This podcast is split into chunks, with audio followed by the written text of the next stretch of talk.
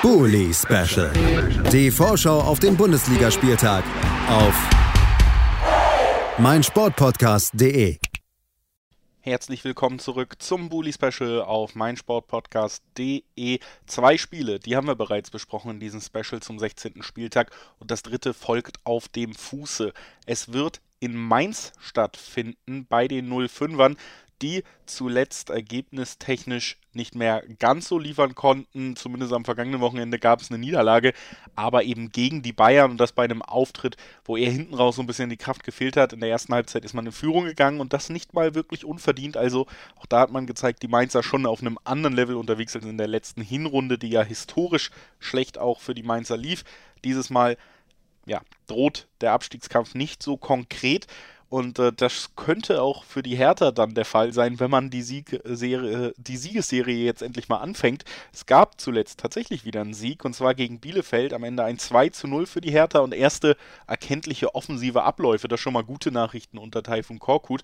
Aber wir haben natürlich Experten hier, die uns das genauer erklären können. Dieses Mal hören wir Marc Schwitzky von Hertha Base, wie er auf das kommende Duell blickt. Ich möchte euch gar nicht länger warten lassen. Hier ist die Einschätzung von Marc. So, guten Tag an Star-Moderator Julius Eid und die Bully Special Hörerschaft. Mein Name ist Marc Schwitzky und ich werde jetzt ein bisschen was über das Spiel Hertha BSC gegen Arminia Bielefeld erzählen. Ein, ja, das Fazit nehme ich mal schon mal vorweg. Hochverdienter 2 zu 0 Sieg, Heimsieg für Hertha. Der erste Sieg seit über sieben Wochen. Ähm, unglaublicher Brustlöser für die ganze Mannschaft, glaube ich. Das war immens wichtig. Man hat einen direkten Konkurrenten auf Abstand gehalten. Auf Platz 17 hat man jetzt acht Punkte Abstand. Das war, wie gesagt, ein unglaublich wichtiger Sieg, auch weil so Mannschaften wie Augsburg, ähm, die ja drumherum stehen, sich entschieden haben, auch jetzt langsam zu punkten. Und es brauchte diesen Sieg, es war ein Pflichtsieg.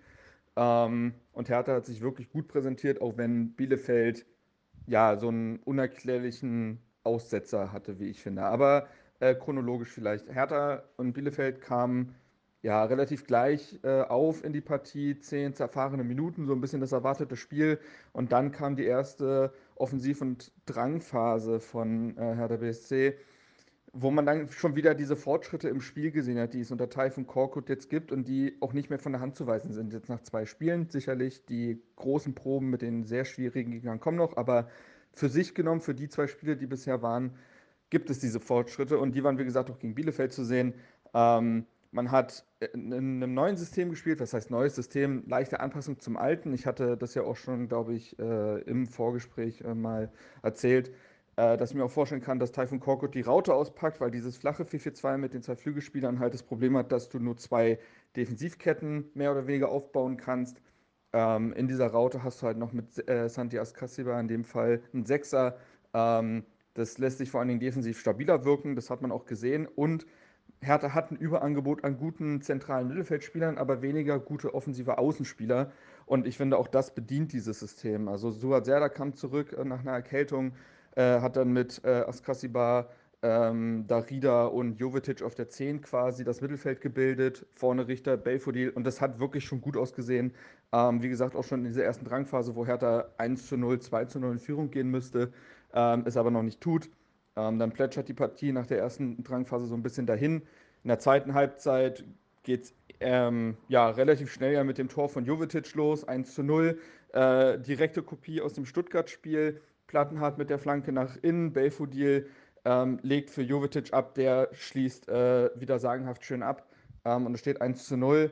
Dann ist es wieder dieses Spiel, dass Hertha eigentlich das 2 zu 0 machen muss, Umschaltaktion hat, sie nicht zu Ende spielt, man vielleicht doch nochmal zittern müsste, auch wenn Bielefeld, wie gesagt, erschreckend schwach war nach vorne.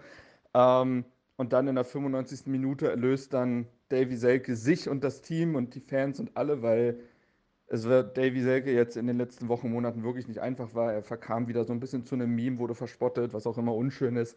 Ähm, hat aber dann astreines Stürmertor erzielt, 2 zu 0.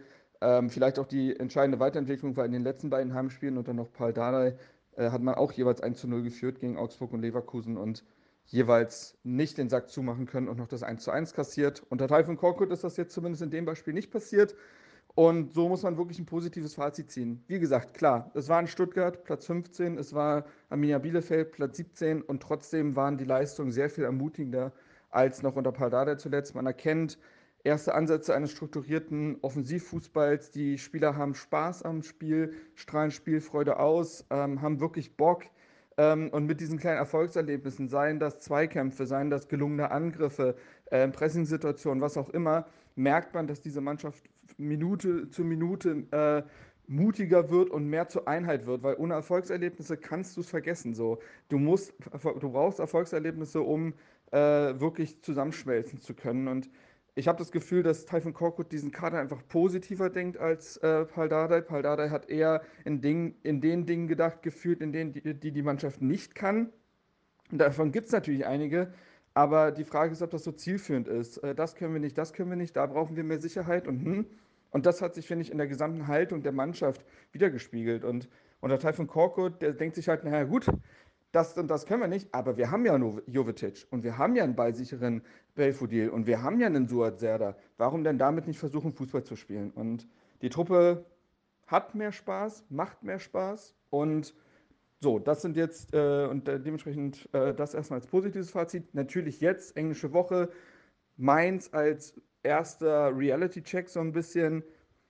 Da ist jetzt die Frage, wie die Mannschaft auftritt, weil Mainz nun mal, ne, wir brauchen nicht mehr, nicht mehr groß über Mainz reden. Das ist einfach, seit Bruce Svensson dort übernommen hat, brutal gut. Und da bin ich sehr gespannt, wie die Mannschaft diese erste richtige, richtige Härteprobe annimmt. Ähm, man will, glaube ich, die Hinrunde mit einem guten Gefühl beenden. Ähm, das Dortmund-Spiel am 17. Spieltag wird vielleicht nicht dazu einladen. Dann wäre doch was Überraschendes gegen Mainz ganz gut so wie Hertha aktuell auftritt, kann ich mir vorstellen, dass da was geht. Dafür darf Mainz aber nicht seinen besten Tag erwischen. Wenn das so ist, dann wird Hertha, denke ich mal, doch unterlegen sein in manchen Kategorien.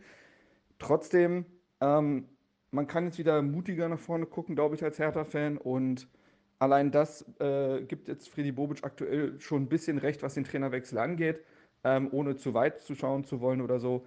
Aber im Kontext dessen, was Hertha bisher in der Saison geliefert hat, sind die letzten beiden Spiele schon ähm, eine positive Offenbarung gewesen. Das war's von mir. Ich hoffe, ich konnte ein bisschen Licht auf die Situation werfen. Bis zum nächsten Mal. Ciao, ciao. Ciao, ciao, lieber Marc, und bis zum nächsten Mal. Kann ich da schon mal direkt zurück.